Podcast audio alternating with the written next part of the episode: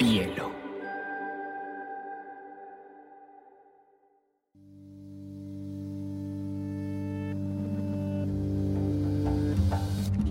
Coincide con la noción de estilo tal como se La lectura debe ser una de las formas de la felicidad y no se puede obligar a nadie a ser feliz. Pero no tengo idea de lo que vas a usar después. Entonces, un libro debe describir esa situación. Y digamos que lo es, Y a mí la, la cosa más importante que me ha pasado en la vida ha sido aprender a leer una pizca de exageración en esa frase.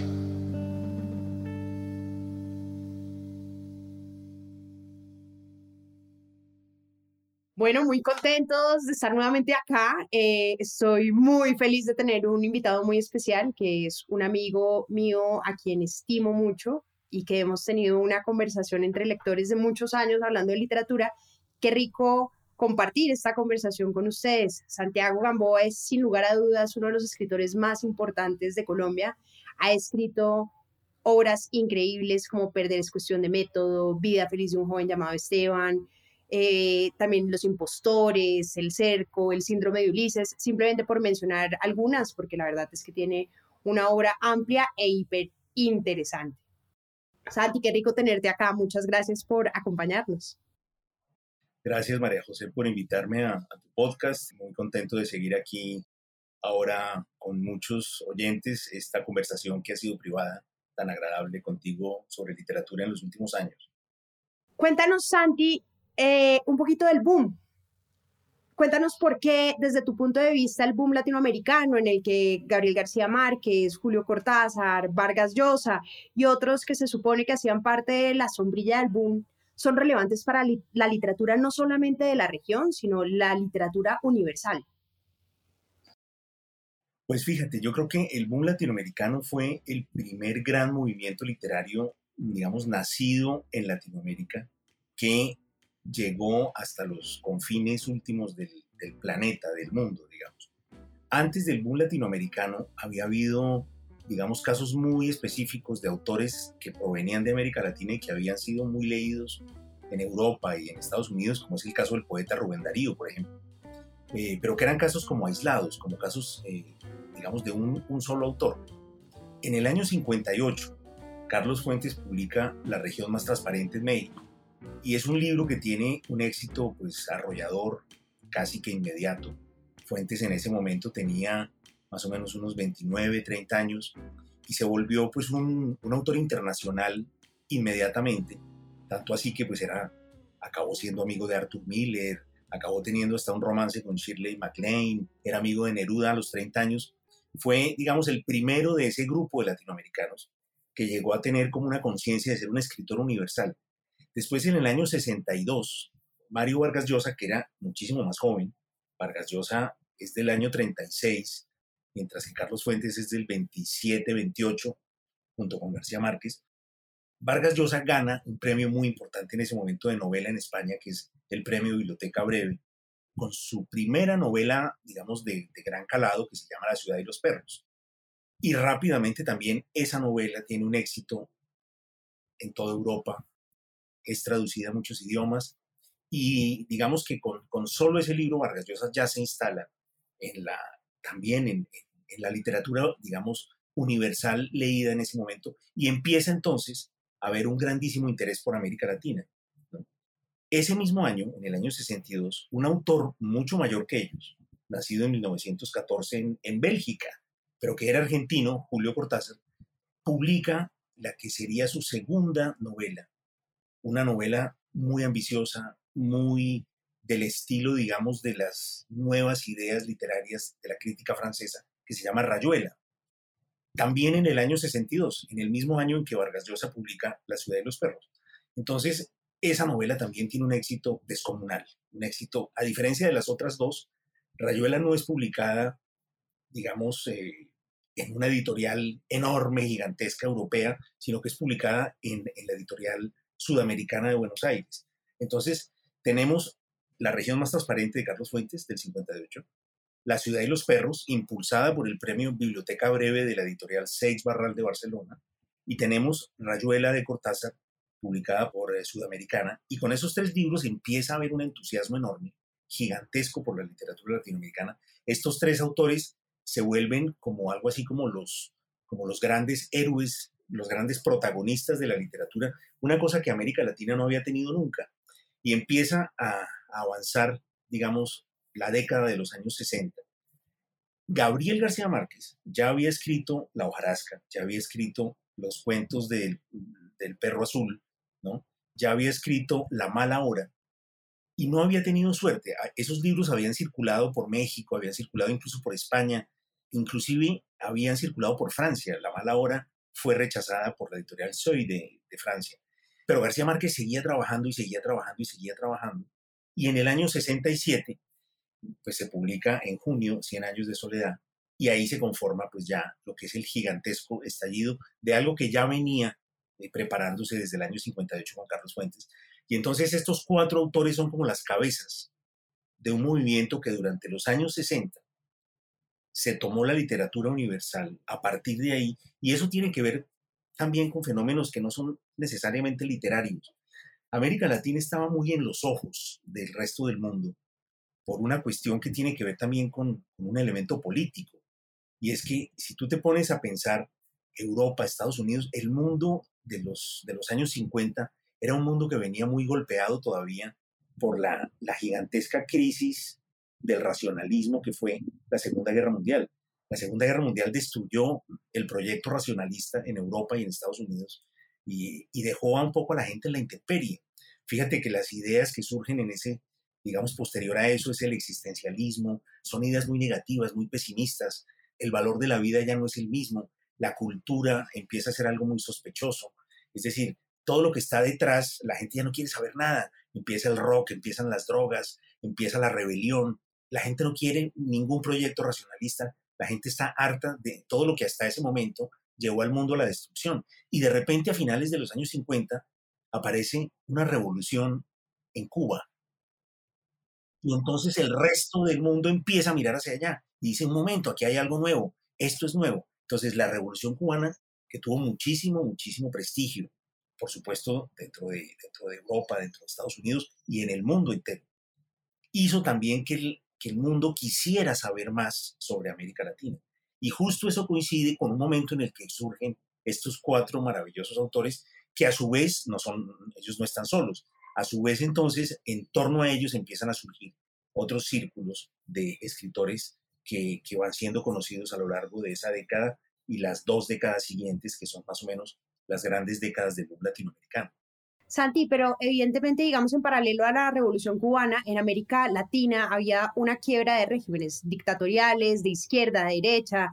Teníamos en Argentina en el 62, en el 66, en el 76, en Perú en el 68, en Chile en el 73, en Uruguay en el 73. Evidentemente, todos estos movimientos políticos y sociales muy fuertes se supone que influyeron el boom. Pero, por ejemplo, Julio Cortázar en las entrevistas que le hacen, él, dice, eh, nuestra convención literaria o nuestro grupo literario no tiene nada que ver con temáticas. Fue un tema de pura coincidencia, fue un tema de azar que nos encontramos en un momento dado. ¿Para ti qué? ¿Coincidencia? ¿Consecuencia histórica? ¿Qué, ¿En qué punto estás, Santi?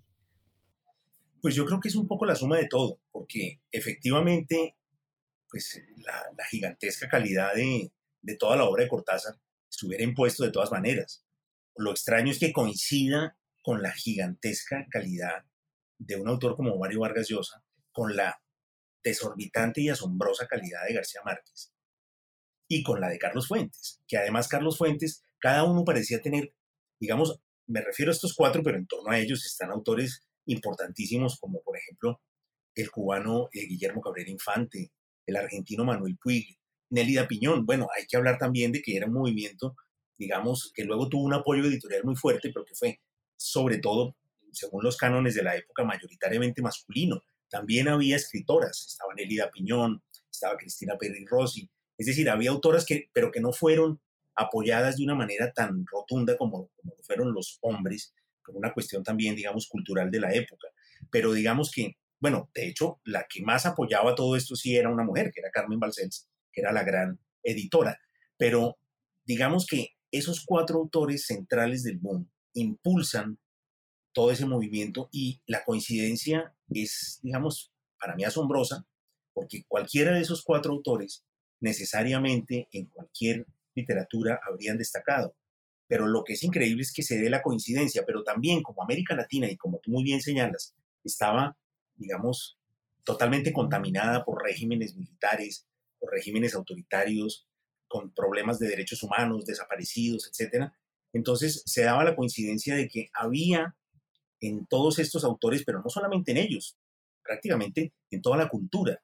En los años 60, la cultura, prácticamente por definición en Europa y en Estados Unidos, era una cultura de izquierda, era una cultura que se oponía a los regímenes militares, era una cultura que venía muy impregnada de la lucha antinazi de la Segunda Guerra Mundial, y que todavía no había tenido la posibilidad de hacer el balance con lo que eran las ideas estalinistas. Todavía no se conocía mucho lo que estaba sucediendo en los países del este, y entonces muchísimos de los intelectuales eran directamente comunistas, es decir, comunistas estalinistas. Piensa en, Neruda, con sus odas de amor a Stalingrado, el mismo García Márquez, el mismo Vargas Llosa, increíble que parezca, él empezó siendo un militante comunista, porque en esos años no había todavía, digamos, la revisión eh, histórica y no se conocía la realidad de lo que estaba pasando en los países del este. Entonces, lo político y lo cultural en este caso yo creo que están muy unidos, porque efectivamente la, fíjate que la respuesta a todo ese caos increíble que produjo la Segunda Guerra Mundial en la psicología de las generaciones inmediatamente siguientes la respuesta es cultural, no es una respuesta política. La respuesta a toda esa crisis racionalista es el rock, son las drogas, es ese mito de morir a los 27 años como, como Jimi Hendrix, como, como James Joplin, ¿no? Es el no a la vida, es Pink Floyd, ese es, bueno, son cosas que vendrán después, por supuesto, pero todo eso está reunido de esa manera. Entonces es, es, no queremos vivir así, no queremos ser un muro más en la pared. Es decir, los años 60 son los años de la rebelión. Fuera de eso, Estados Unidos tiene su política intervencionista en Vietnam y eso es una de las metáforas más increíbles en donde la cultura y la política están unidas. En esa época estaban tremendamente unidas, fíjate. Santi, y había una noción también de este boom que para poder ser un escritor o para poder ser un buen escritor, tocaba llegar a Europa. Claro, porque los referentes, como dices tú, los referentes del pasado estaban casi todos en Europa. Ya mencionaste el existencialismo desde Camus, desde Sartre, y seguramente también Maupassant, Flaubert y todos estos novelas del siglo XX francesa.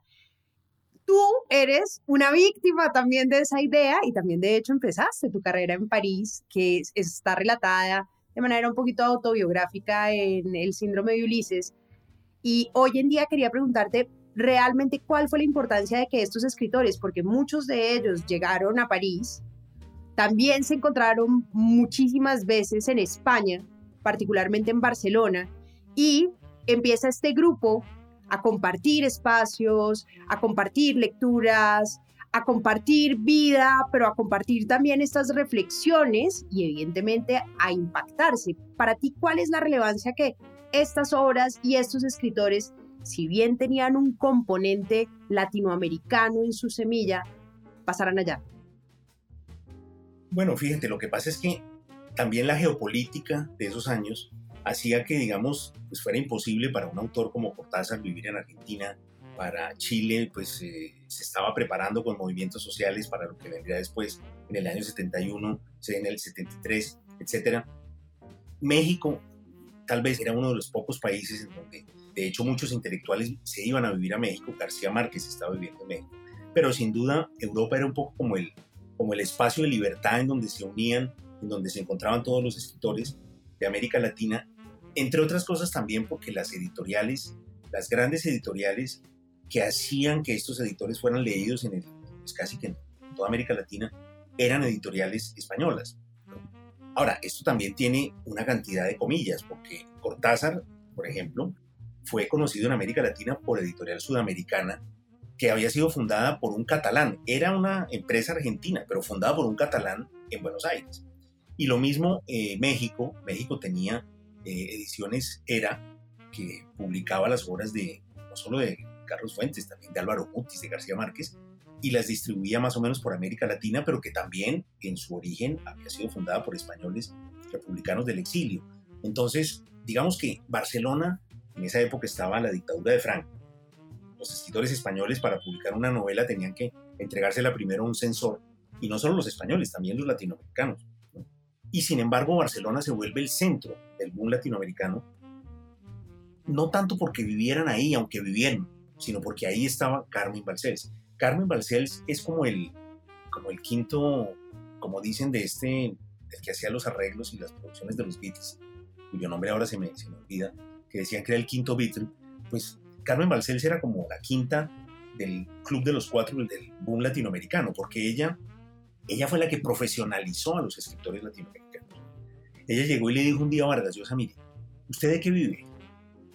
No, pues yo doy clases, tengo no sé qué, hago artículos. No, no, no, usted déjese de todo eso. ¿Cuánto necesita usted para vivir? Tanto. Dice, bueno, listo, yo se lo voy a dar todos los meses y se viene a vivir a Barcelona. Y se viene exclusivamente a escribir y nada más.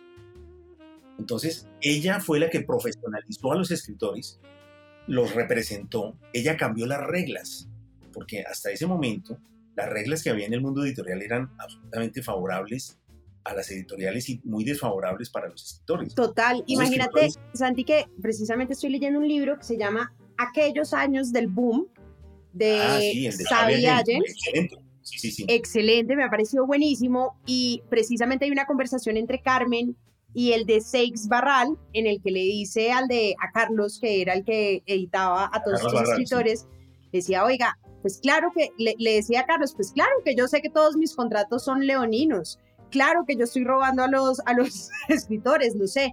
Y Carmen le decía, usted no puede seguir tumbando a los escritores latinoamericanos, o sea, usted lo que hace es una vergüenza y lo que va a hacer es que todos los escritores buenos se terminen saliendo, porque todo el dinero terminaba en la editorial y al escritor no le quedaba nada. Exactamente, no, ella, ella fue en ese sentido importantísima ella se inventó, por ejemplo, que los contratos tuvieran una duración temporal, porque antes los contratos eran, digamos, a perpetuidad. Es decir, uno firmaba un contrato con una editorial y, le regalaba su obra.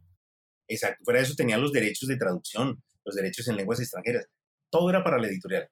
Carmen Balcells cambió las reglas del juego, las volvió favorables a los escritores.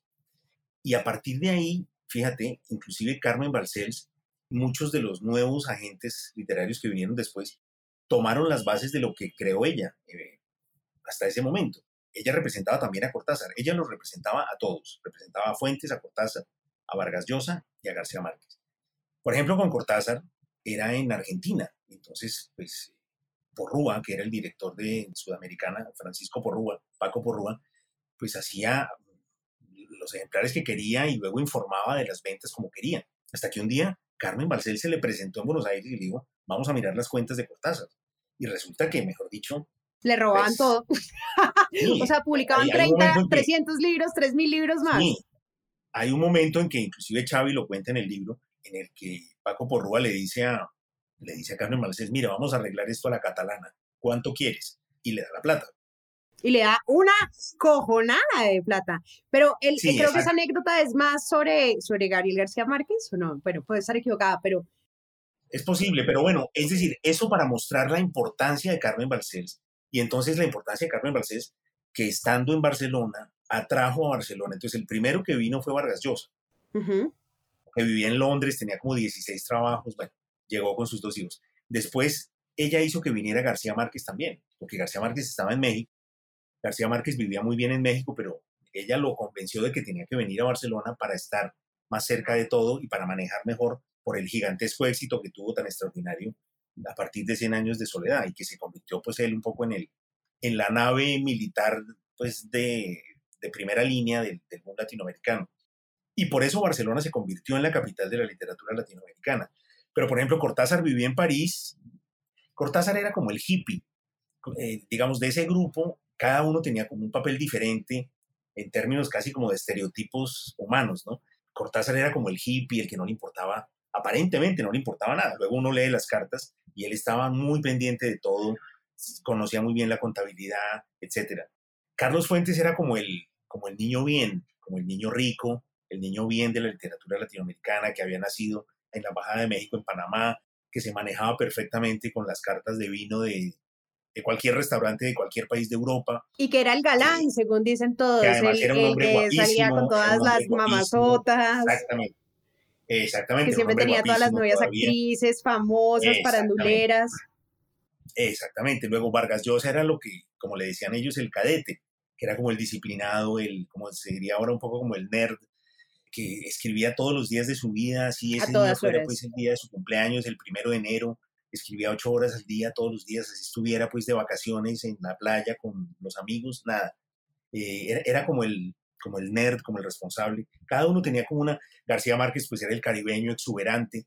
Fíjate que Carmen Balcells decía, sobre todo porque con el tiempo, dentro de esos mismos cuatro, los dos grandes pilares que se opusieron fueron García Márquez y, y Vargas Llosa. Y Carmen de Vargas Llosa decía, Vargas Llosa es el mejor, pero García Márquez es un genio.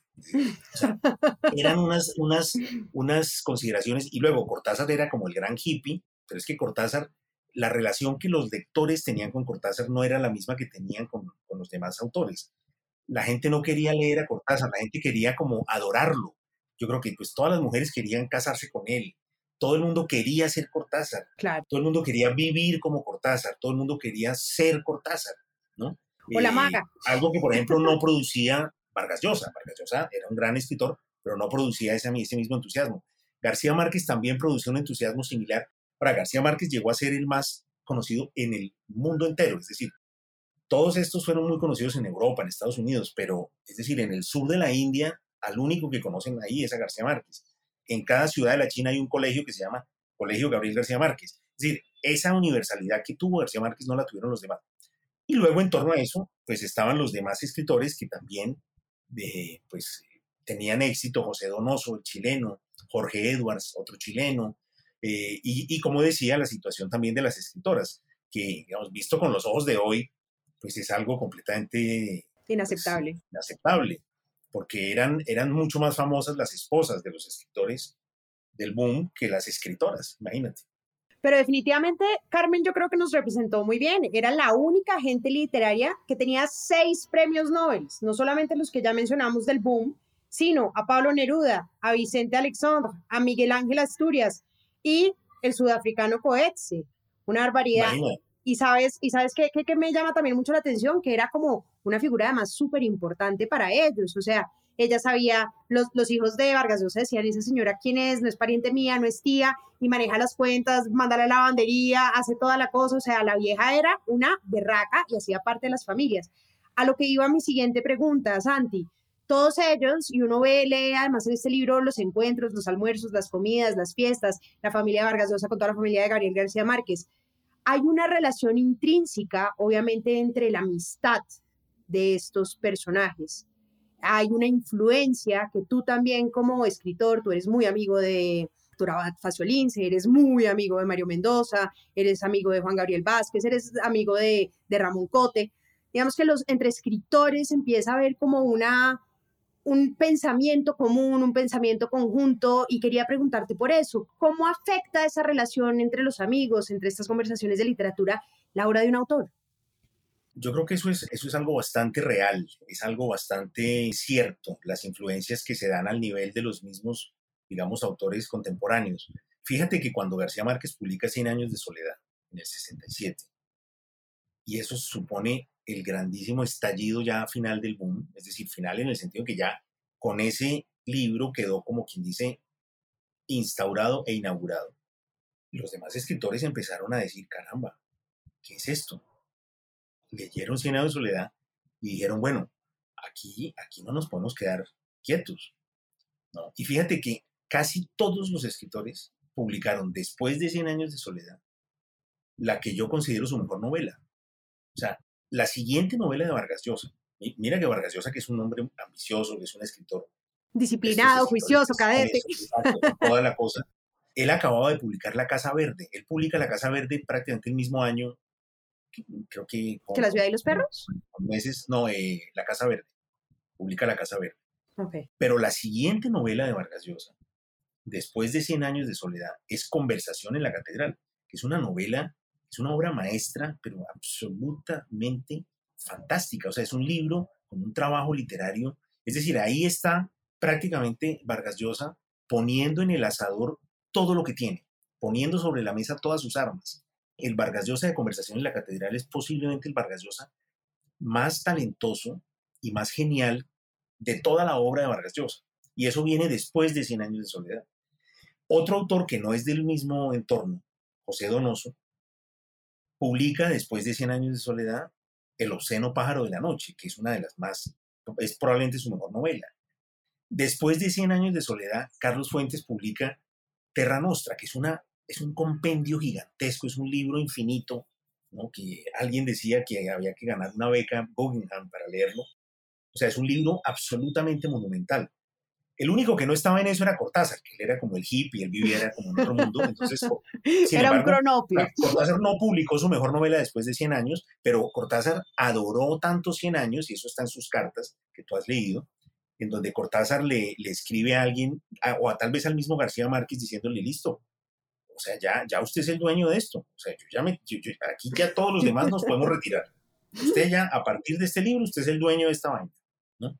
Entonces, es decir, sí hay una influencia y mira, yo me acuerdo cuando yo conocí a Roberto Bolaño en el año 2000, yo tenía la sensación de que uno no podía seguir escribiendo igual, no podía seguir teniendo el mismo tipo de proyectos cuando uno había leído obras que lo habían conmocionado tanto, escritas por, por personas pertenecían a la misma generación. A mí eso me pasó por primera vez con Roberto Bolaño, a quien tuve la suerte de conocer mucho y de ser su amigo prácticamente hasta el día de su muerte porque yo tenía la sensación de que es como si uno juega al póker. O sea, si uno está jugando póker y uno está en una mesa en donde los que están en esa mesa están apostando mil dólares, pues si tú no tienes mil dólares para apostar, te tienes que pasar a otra mesa.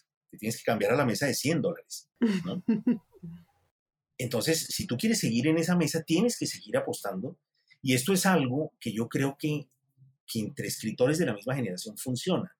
Funciona incluso podría en algunos casos ser inclusive de manera no consciente ni racional. Pero es muy claro que si uno tiene en su propia generación un colega que además es cercano, ya no digamos si es amigo, que publica algo descomunal, uno se siente aludido, uno se siente impulsado. Uno, uno dice, caramba, yo, yo quiero seguir en esta mesa. Entonces tengo que sacar mil dólares. De donde sea. Y hablando de las influencias para ti, ¿qué escritores del boom influyeron en tu obra? ¿Y cómo?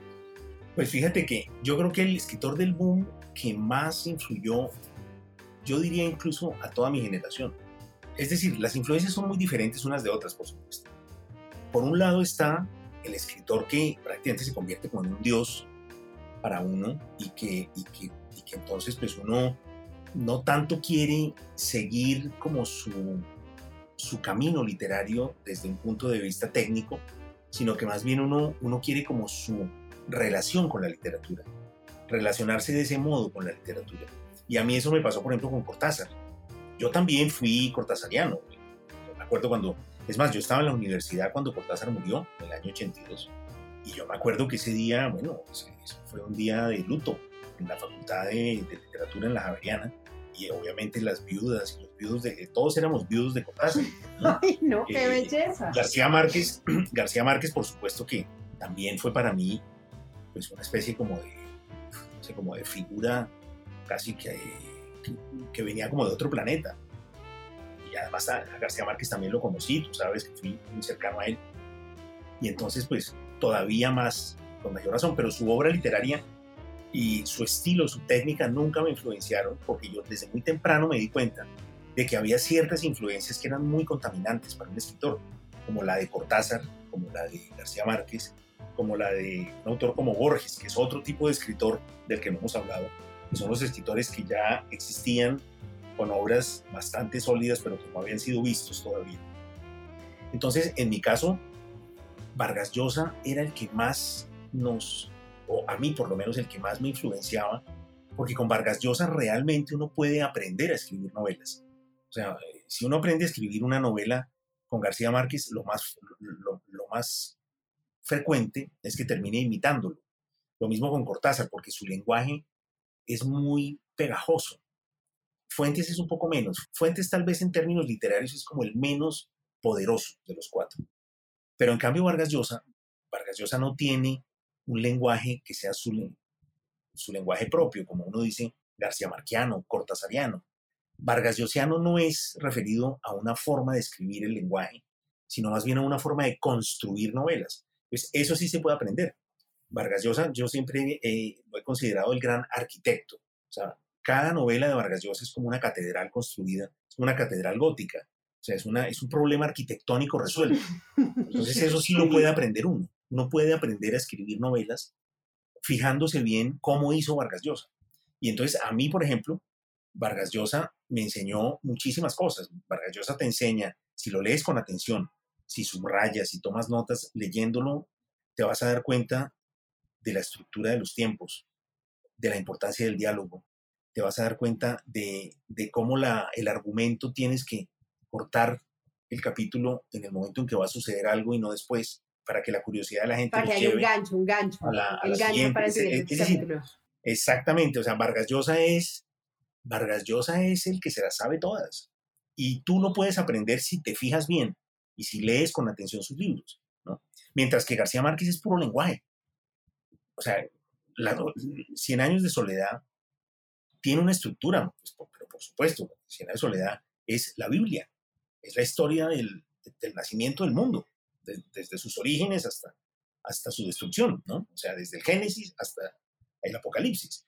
Pero la obra de García Márquez es puro lenguaje, lo mismo que Cortázar, es puro diálogo. Cortázar es diálogo. Cortázar son dos argentinos hablando en una esquina. Ese es Rayuela. Entonces, claro, si uno se mete ahí, pues ya, ya no salió nunca más. En cambio, Vargas Llosa es el que más.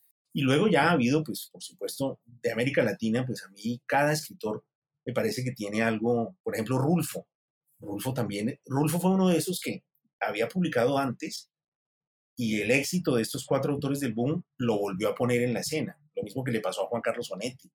Y ya no digamos a Borges. Borges es el gran, el que, digamos, el Borges antes del boom latinoamericano era un autor muy desconocido y después del boom se convirtió en un clásico.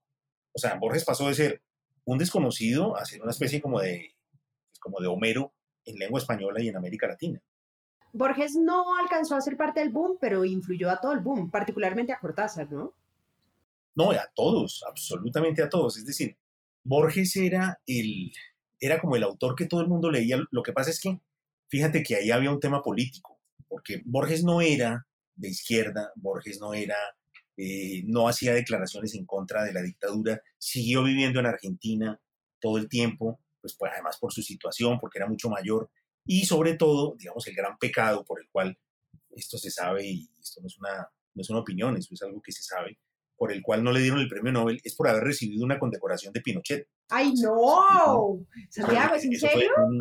un, error garrafal, sí. No tenía ni idea de ese dato. Eh, entonces, claro, eso no se lo perdonó, pues muchísima gente no se lo perdonó, pero ya incluso antes, incluso desde antes de esta historia de la condecoración de Pinochet, pues los, los escritores consideraban a Borges un gigantesco autor, pero al que no lo tenían completamente por el tema político. Fíjate que en una conversación que hubo entre García Márquez y Vargas Llosa, eh, más o menos en el año 67, 68, en una universidad en el Perú que se que se publicó hace poco con el nombre de Dos Soledades, si no estoy ellos hablan de Borges y García Márquez le dice a Vargas Llosa, dice, a mí lo que me gusta de Borges es el violín que usa, es decir, es solamente la técnica, no lo que cuenta, porque además para ellos la temática de Borges, sobre todo para los más comprometidos, que eran Vargas Llosa y García Márquez en ese momento, la temática, e, el hecho de que Borges no hablara de América Latina, el hecho de que no se interesara por los problemas políticos, pues a ellos les parecía que eso les restaba. Cortázar, por ejemplo, a Cortázar no le importaba nada. A Cortázar le parecía que la libertad por la que estaban todos luchando debía empezar por la libertad creativa y por la libertad que tenía cada autor para elegir los temas sin tener que estar pensando pues en que tenía que ocuparse exclusivamente de la problemática política. Sí, no tenía que ser manifiesto político ni hacer político por medio de la en eso Y en eso, claro, fíjate que en eso Cortázar era muchísimo más abierto que el primer García Márquez y el primer Vargas Llosa. Y después lo que pasó fue lo contrario, que Cortázar se volvió muchísimo más políticamente. Cuando él se politizó, cuando, cuando se fue a Cuba, ¿no? Creo que fue por una chica que terminó en Cuba y ahí sí. No, él, él, él fue por, digamos, sí, él, él, fue por, él empezó a ir por, por motivos sobre todo políticos. Y él, él se separa de su esposa Aurora Bernardes, que es la, entre otras cosas, una gigantesca traductora traductora del Cuarteto de Alejandría, nada menos, y se pone a vivir con Une Carbelis, que era la Esa, secretaria, la secretaria de la editorial Galimar. Entonces ella es la que un poco lo mete en el tema político y empiezan a ir a Cuba. Y entonces él empieza a ir a Cuba y queda deslumbrado porque Cortázar, digamos, a los, en, en ese momento él tendría por ahí 63, 64 años, pero se veía muy joven, era un tipo muy juvenil. Descubre el entusiasmo político después de haberse pasado toda la vida metido entre poemas de místicos ingleses, después de haber estado toda la vida en- entre eso, él descubre la política, descubre América Latina y se enamora de eso, se enamora de esos procesos sociales en Cuba y en Nicaragua. Y a partir de ahí entonces cambia completamente.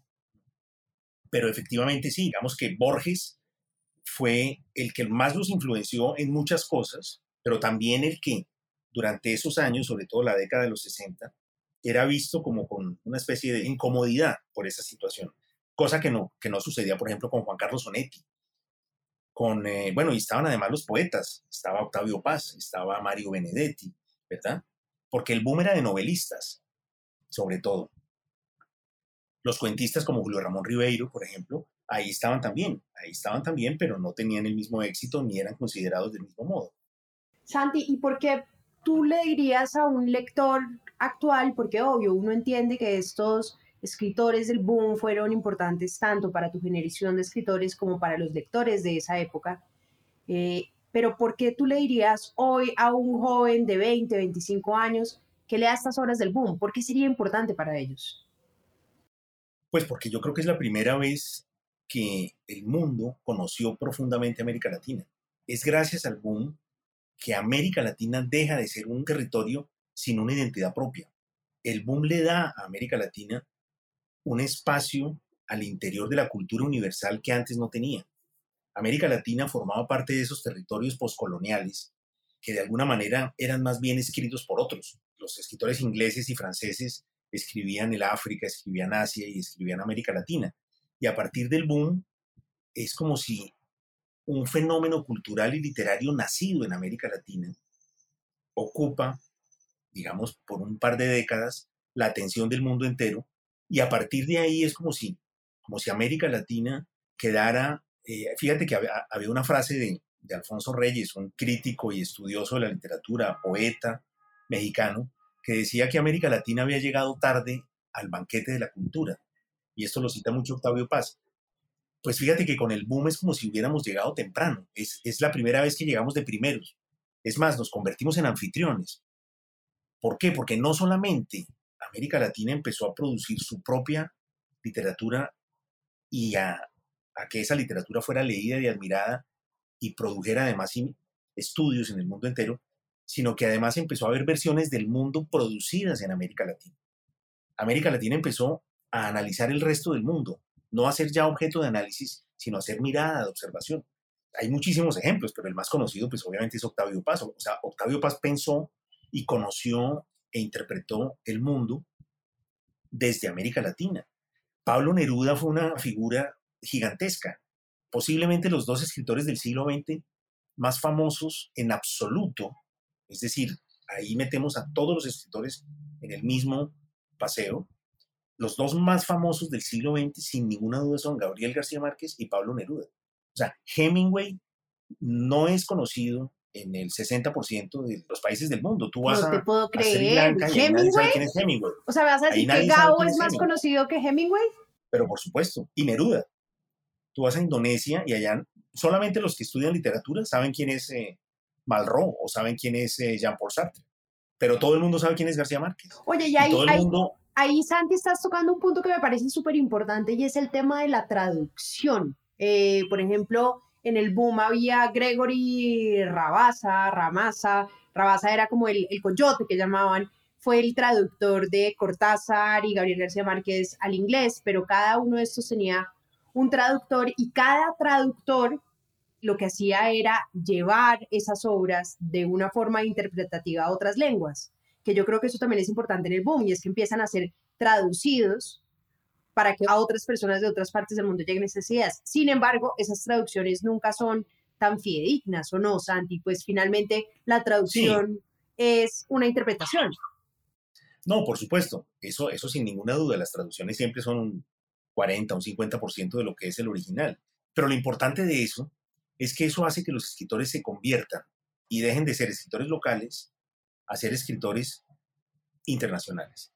Y eso es algo que, que pues, parece una frivolidad, pero no lo es. Porque fíjate que antes del boom, los escritores latinoamericanos eran escritores locales, con excepción de Rubén Darío y con algún otro caso. Eh, Vargas Vila tuvo un, cierto éxito en España a principios de siglo, José Asunción Silva fue leído en algunos lugares, pero aquí no hay una figura comparable.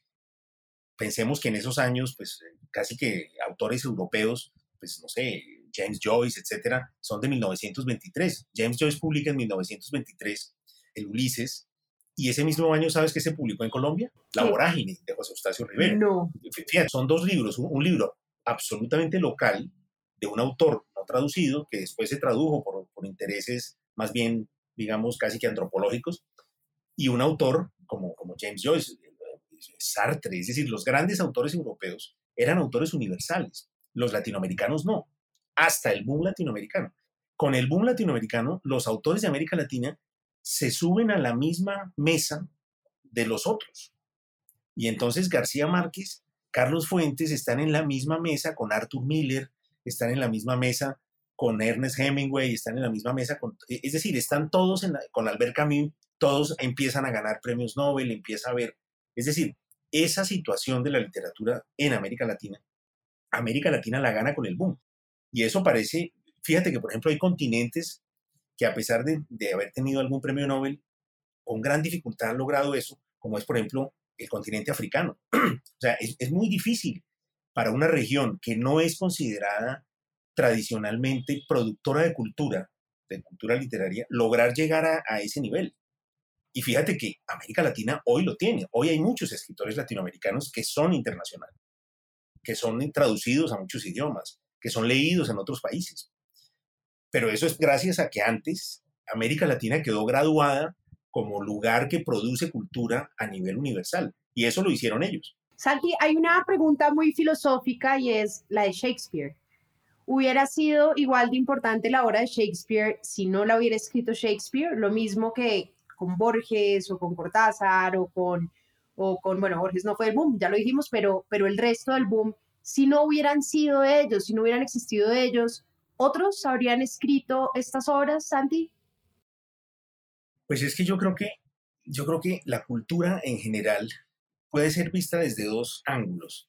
Desde un ángulo social, casi digamos etnológico, en donde tú puedes llegar a determinar que, que por una serie de elementos una cultura termina por imponerse.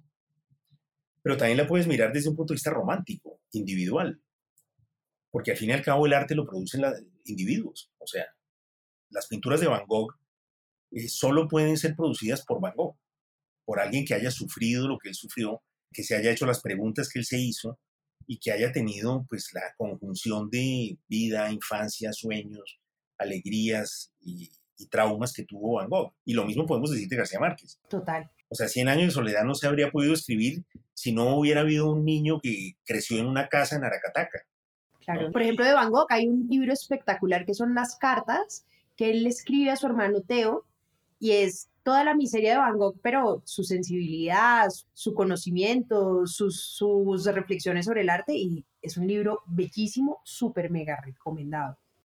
Claro, es decir, fíjate cómo el arte es en el fondo individual, es decir, ahora nos parece increíble, pero la quinta sinfonía de Beethoven, durante un tiempo, le perteneció a una sola persona, llamada Beethoven, en su cabeza.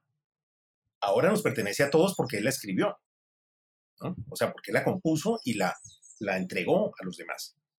Pero si no lo hubiera hecho él, pues yo no creo que hubiera existido. Habrían existido otras cosas o cosas que fueron cubiertas por el gigantesco éxito de, de estas obras, pues a lo mejor habrían tomado una importancia mayor. Pero es, muy difícil imaginar el mundo de la cultura sin las personas que han construido la cultura.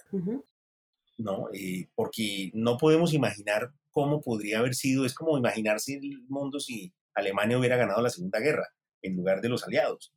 ¿no? Es decir, son cosas que nos llevan, sí, como tú dices, a unos terrenos tremendamente de hipótesis, tremendamente difíciles, en donde, pues yo no sé si la, es decir, yo no sé si América Latina hubiera logrado tener ese enorme, esa enorme audiencia que tuvo eh, en los años 60 si no hubieran pasado o si uno de esos elementos no hubiera pasado. Es decir, tú imagínate que de pronto Carlos Fuentes no hubiera existido, entonces solamente Vargas Llosa, Cortázar y García Márquez. Pero es que Carlos Fuentes fue fundamental, porque Carlos Fuentes era el que tenía todos los contactos. Claro. Era el que era amigo de todos. O, Carlos o- Fuentes o era el que- Carmen. ¿Qué tal que Carmen no hubiera existido? Nadie O nos hubiera editado, no hubiera llegado el libro a ninguna parte. O si la revolución cubana no hubiera eh, ocurrido y más bien hubiera habido una revolución en Mozambique, que hubiera puesto a mirar al mundo entero hacia África. Y entonces sí, pues los escritores eran los mismos y ahí, ahí seguramente iban a tener éxito también, pero tal vez el movimiento No, ese, no esa la- fuerza, claro, no el impacto. estallido no hubiera sido, es que digamos que, eh, como se suele decir, en los años 60 hubo una especie como de tormenta perfecta favorable a América Latina, que estaba viviendo una situación social muy desfavorable, pero que precisamente fue muy favorable para que, para que la, el resto del mundo viera como una pequeña luz que se encendía, en una oscuridad, como te digo, terrible, en esa especie de estrés postraumático de la, que dejó la Segunda Guerra en la generación siguiente. Fíjate, todos los que, los, todos los que acabaron la, en el año 45 la guerra con 20 años, ¿no? Eh, pues 20 años después tenían 40, 35, tu edad. Imagínate, toda esa gente estaba, estaba completamente rayada de la cabeza. Y esa gente no, no quería creer en nada, en ningún proyecto racionalista. Y de repente aparece una luz por allá en el Caribe, Cuba, una revolución. Y aparecen unos libros que empiezan a hablar de un mundo en el que Europa nunca se ha fijado. Y entonces ahí, ahí, eso es una maravilla. Y ahí, ahí decir, Santi, vámonos. el realismo mágico también entra en este boom, ¿no? Por supuesto, porque el realismo mágico es la, digamos, la, la fuerza tan grande con la que García Márquez logró imponer su obra en el mundo entero. Llegó inclusive a hacerle creer a mucha gente del mundo que no sabía nada de América Latina, que la vida en América Latina era así. Es que mira, era Pero tan si es así, desconocido. ¿cómo así? Era, mira, era tan desconocida América Latina eh, antes del boom y antes de los años 60, que, que, por ejemplo Cabrera Infante cuenta que en Inglaterra, eh, a finales de los años 50, había gente que creía que Sudamérica era un país, era solo un país, porque Sudáfrica es un país. Claro. Entonces pensaban que Sudamérica era como Sudáfrica, un solo país. Hasta ese punto era la, la ignorancia que había de una región que era considerada una excolonia y que, y que pues no tenía ninguna relevancia ni en términos económicos ni culturales. Entonces, hay que ver desde dónde proviene todo esto. Fíjate, el único, mira, a partir de ahí comienza un mito con América Latina del que países como México, por ejemplo, México se volvió un mito. México, bueno, México es casi que una, un género de la literatura anglosajona. Casi todos los grandes escritores tienen una novela mexicana, ¿no? Eh, y, y, todo esto proviene también del interés por América Latina, que surge en esa década, ¿no? Fíjate. Santi, y ya para cerrar, porque se nos está acabando el tiempo, cuéntame, nuestros oyentes que son lectores, ¿qué obra de cada uno de estos cuatro representantes, protagonistas de Boom, les recomendarías a estos, a nuestros oyentes? Bueno, mira, yo creo que pues evidentemente la, pues, la, gran obra universal de García Márquez, es decir, es un libro pues que, que, que es, no sé, es como, como, el Quijote, el segundo Quijote, más o menos, que se, sin ninguna duda, 100 años de soledad. Por supuesto, pues Cortázar es muy, muy conocido por Rayuela, pero fíjate que con el tiempo eh, predominan, para mí como lector, predominan más los cuentos, los cuentos. Yo creo que Cortázar, con, con, el paso de los años, a mí se me ha convertido más en un gran autor de cuentos. Eh, Rayuela sigue siendo como una especie de gigantesca catedral a la que yo, pues por supuesto, entraré siempre de rodillas. Eh, pero yo no sé, yo no sé si es un libro que hoy eh, comunique lo mismo que comunicaba para mi, para mi generación. Carlos Fuentes, bueno, Carlos Fuentes tiene obras mm, Ve, pero, pero cuentos de Cortázar, Cortázar tiene tantos cuentos, ¿cuál te llama particularmente la atención? ¿Cuál te gusta Bueno, mucho? pues hay un, hay, mira, es que los libros de cuentos de Cortázar son maravillosos todos. Yo diría los cuentos completos, pero por ejemplo, Queremos tanto a Glenda, por ejemplo, Todos los fuegos, el fuego. Por ejemplo, una señorita en París es bien bonito eh, también. por ejemplo, Autopista Sur, que es un cuento eh, absolutamente maravilloso, ¿no? Bueno, es decir, Cortázar es un, es un gigantesco cuentista, ¿no? Y bueno, tiene otras novelas que esas sí son muy menores. Libro de Manuel, 62. A mí me gusta 62 modelo para armar, por una cuestión, digamos, muy personal, pero yo sé que, que es una novela que es muy difícil que encuentre hoy lectores entre el público de hoy, ¿no? Fíjate, yo de Carlos Fuentes recomiendo su primera novela, La región más transparente. Creo que es, creo que es la gran novela de la Ciudad de México y es una de las grandes novelas urbanas, que eso es un tema rápidamente mencionable. Y es como, fíjate que el boom latinoamericano tiene que ver también con un fenómeno como demográfico. Es decir, América Latina deja de ser los paisajes, los escenarios, las montañas, que era lo que le gustaba sobre todo a los europeos y lo que, lo que los, los fascinaba, porque a los europeos les encantaban las montañas, los cielos, las selvas, pero no, no les importaba quiénes vivían ahí.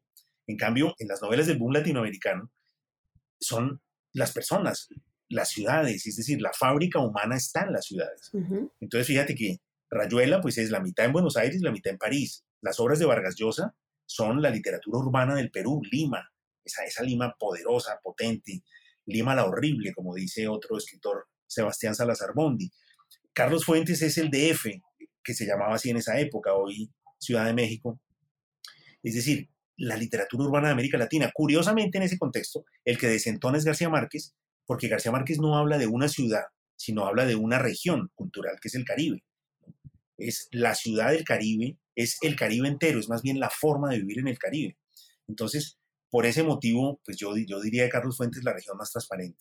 Pero hay otras obras maravillosas, no hay que olvidarse de Tres Tristes Tigres, de Guillermo Cabrera Infante, que es lo mismo, pero en La Habana. Es, es, es casi como la fundación identitaria de La Habana desde el punto de vista literario, y ya no digamos La Habana para un infante difunto también de Cabrera Infante. Porque además lo de Bueno, después- Infante es una belleza porque es la melomanía, ¿no? Es el sonido, porque le cuento a los oyentes que uno oye los diferentes acentos cubanos y tiene un, la protagonista es Estrella, que también es una de las grandes protagonistas de la literatura latinoamericana.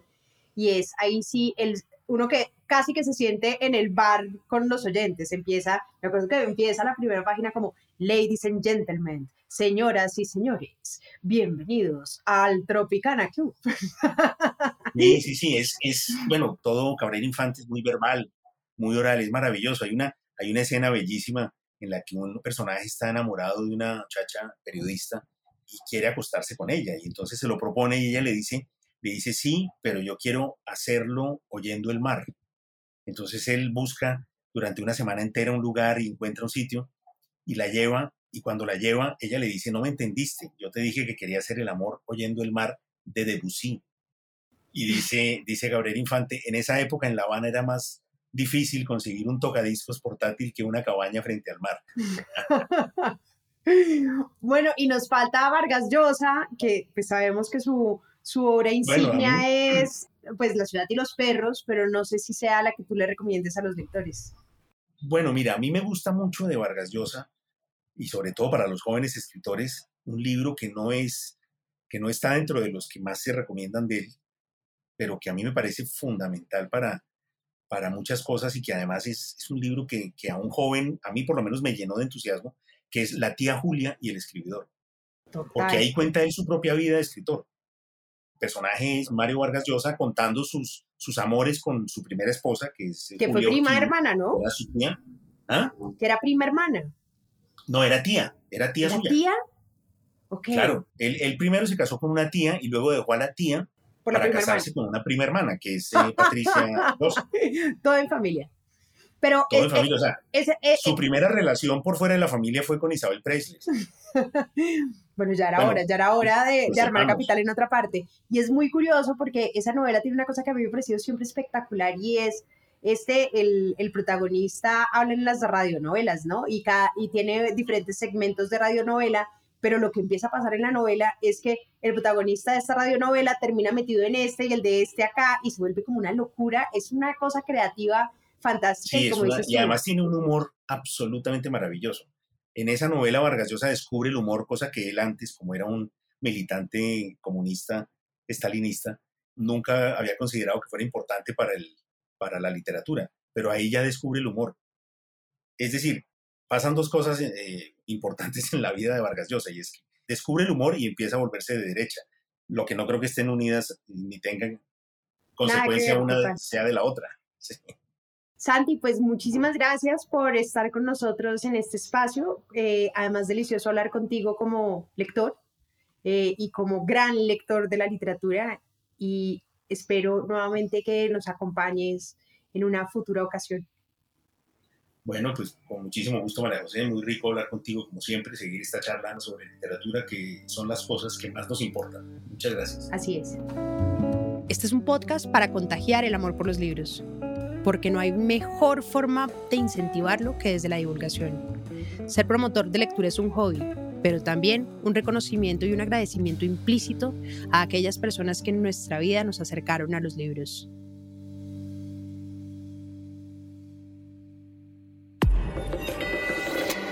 Hielo.